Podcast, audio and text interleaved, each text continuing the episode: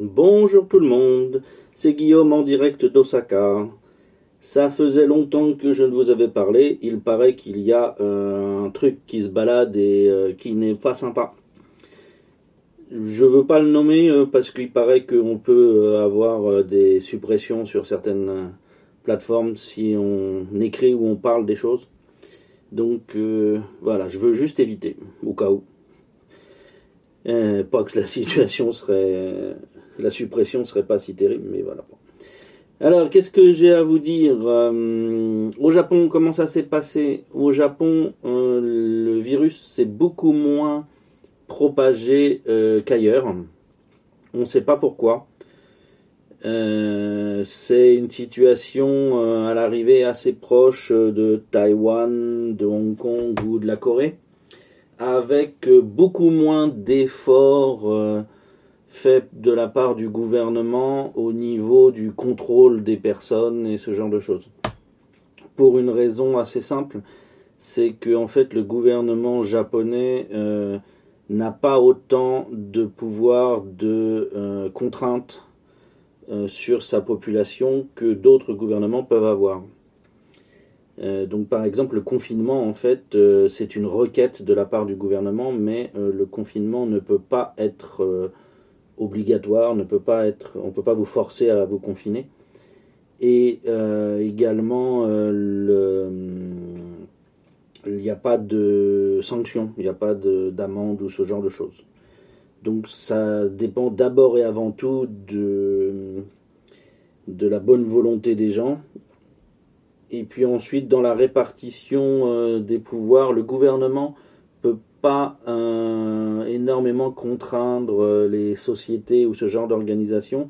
C'est un pouvoir qui est euh, plus accessible aux gouverneurs de départements, on va appeler ça comme ça. c'est eux qui peuvent avoir ce, ce genre d'autorité, même si là encore elle n'est pas du tout aussi forte que chez nous. La situation actuelle fait que donc on arrive au 24 mai 2020 euh, à 837 euh, morts officiels euh, de, ce virus, ce qui est pour par rapport à la population du Japon et aux autres pays occidentaux, pas aux autres pays, aux pays occidentaux, ce qui est un bilan assez faible et on ne sait pas pourquoi hein, le Japon a réussi à s'en tirer si bien. Il y a beaucoup d'explications euh, euh, possibles scientifiquement et beaucoup d'explications farfelues. On va dire que le, quand même un gros gros candidat à la, à la non-propagation, c'est vraiment l'utilisation du masque de manière très habituelle par les Japonais, qui a pu jouer un rôle. On a douté des chiffres pendant un moment, mais euh, les recoupements de chiffres restent consistants. On a par exemple eu des chiffres sur la mortalité euh, à Tokyo générale.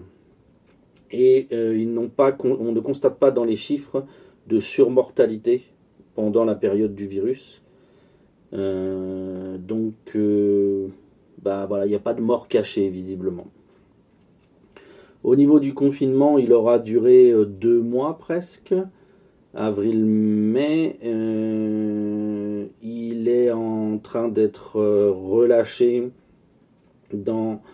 Il a été relâché dans 38 des 47 préfectures dans un premier temps, et ensuite sur les euh, 9 dernières, eh bien, le déconfinement se fait de manière euh, un peu plus progressive. Donc ce sont, principalement les préfectures à Hokkaido, euh, autour de Tokyo, autour d'Osaka, qui sont concernées par ça. Et Osaka a commencé le déconfinement, contrairement à Tokyo, euh, la semaine dernière, quelque chose comme le 21, je crois. Pour le moment, les gens se ruent pas dehors, on commence à ressortir petit à petit, les business réouvrent petit à petit. Euh, l'économie, bien entendu, a pas mal douillé. Euh, donc, euh, bah, on ne sait pas à quel rythme ça va repartir. au niveau des aides, le, ici, j'ai pas entendu parler de, chômage technique, mais par contre, les gens qui étaient obligés de rester chez eux parce que les enfants ne pouvaient pas aller à l'école, euh, on, avait droit à des compensations, une indemnité en fait journalière. Et puis euh, le télétravail s'est légèrement répandu, mais beaucoup moins que dans d'autres pays. Le Japon n'était pas préparé à ça, c'est pas la culture en cours. Et le gouvernement a accordé 100 000 yens, donc quoi, 800 euros, une fois seulement, à tous les citoyens de tous âges. Donc si vous êtes euh, en couple avec euh, trois enfants, bah, vous touchez cinq fois euh, le montant, quel que soit l'âge des enfants, etc. Et puis dans les aides, il y a des aides qui sont accordées aux sociétés, surtout aux petites sociétés. Donc les gens qui sont indépendants, libéraux, peut avoir jusqu'à 100, 1 million de yens. Euh, donc quoi, 80 000 euros, quelque chose comme ça. Oui, 80 000 euros. Euh, non, non, non, pas 80 000 euros. 8 000 euros. Oui, c'est mieux. 8 000 euros. 8 000 euros de compensation de chiffre d'affaires perdu.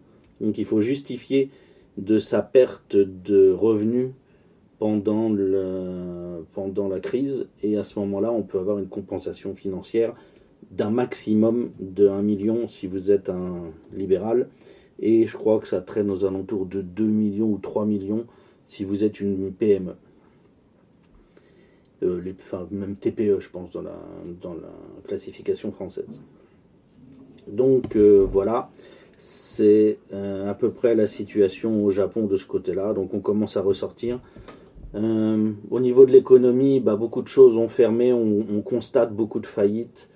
Euh, le nombre de panneaux de locaux commerciaux qui cherchent de nouveaux euh, locataires sont très nombreux. certaines activités sont dévastées comme en France, comme le tourisme.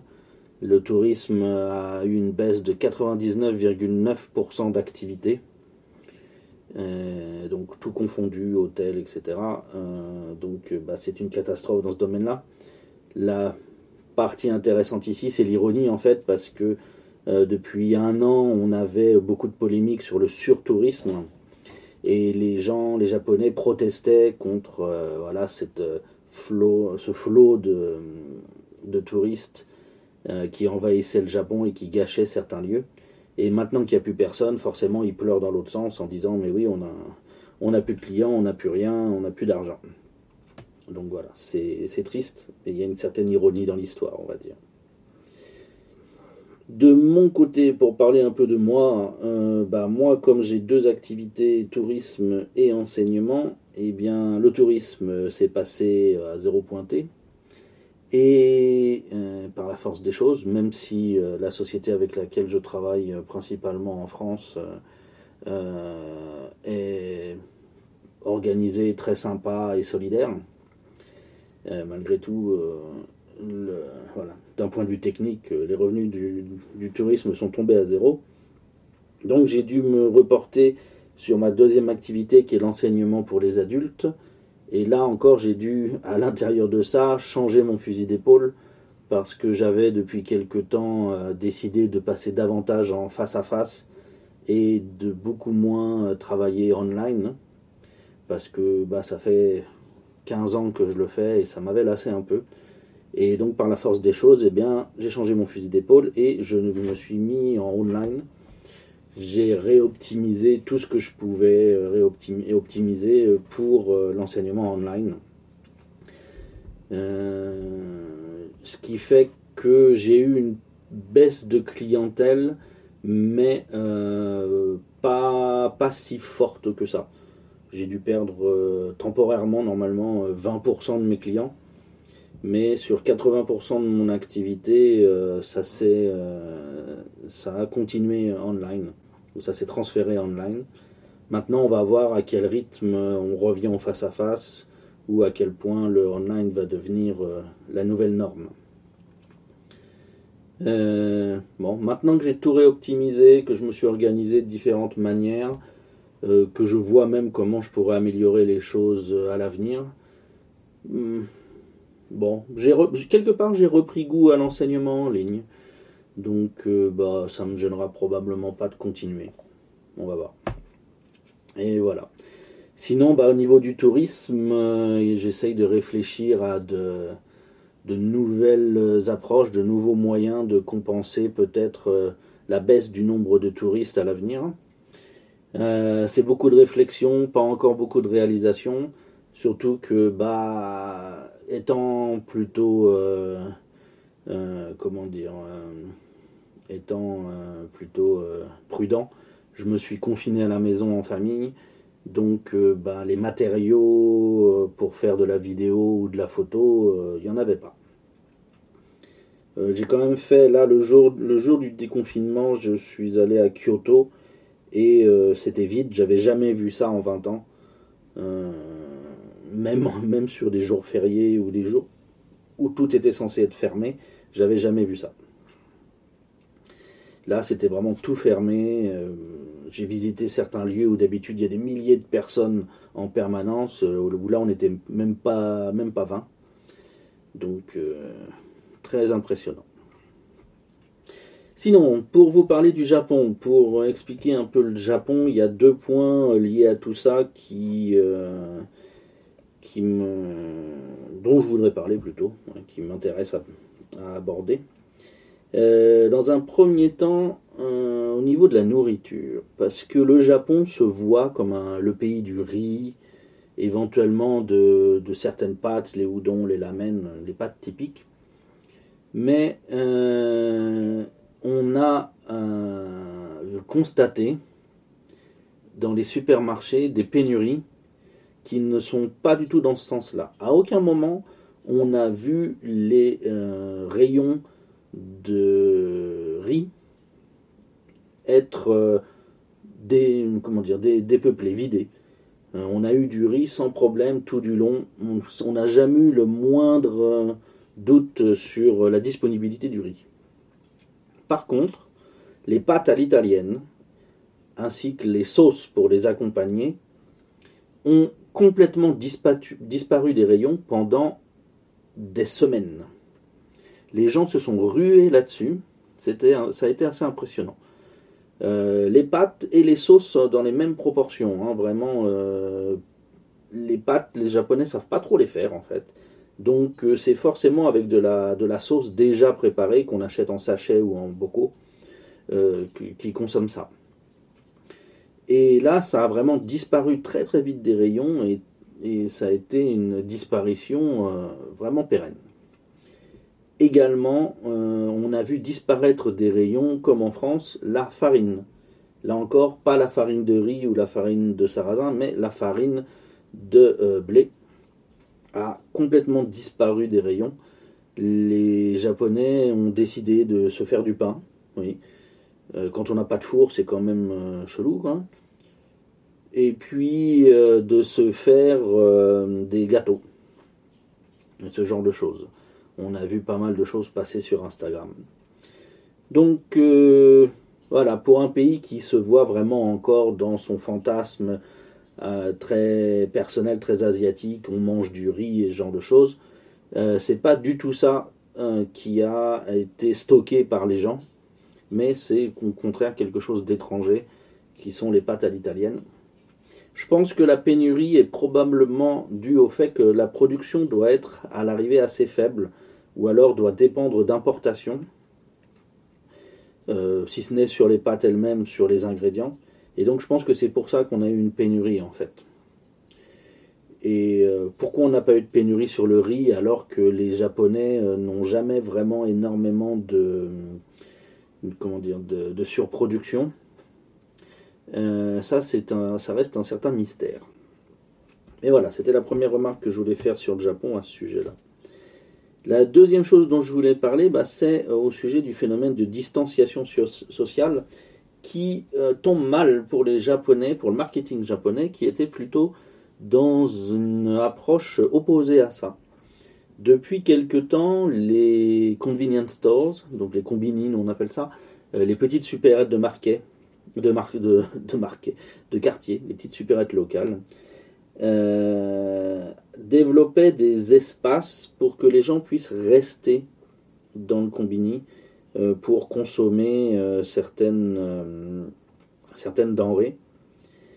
et donc il y a des, des petits espaces cafés qui étaient créés euh, même chose dans les supermarchés. Il y avait des zones euh, pour euh, se poser avec des machines à café pas chères et ce genre de choses qui se développaient dans les nouveaux designs de supermarchés.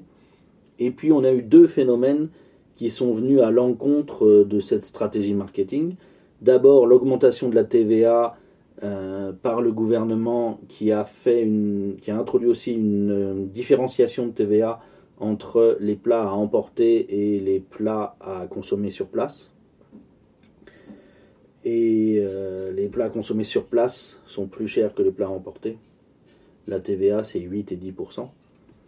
Et puis, euh, deuxième phénomène, donc, le virus et le, le, besoin de distanciation sociale.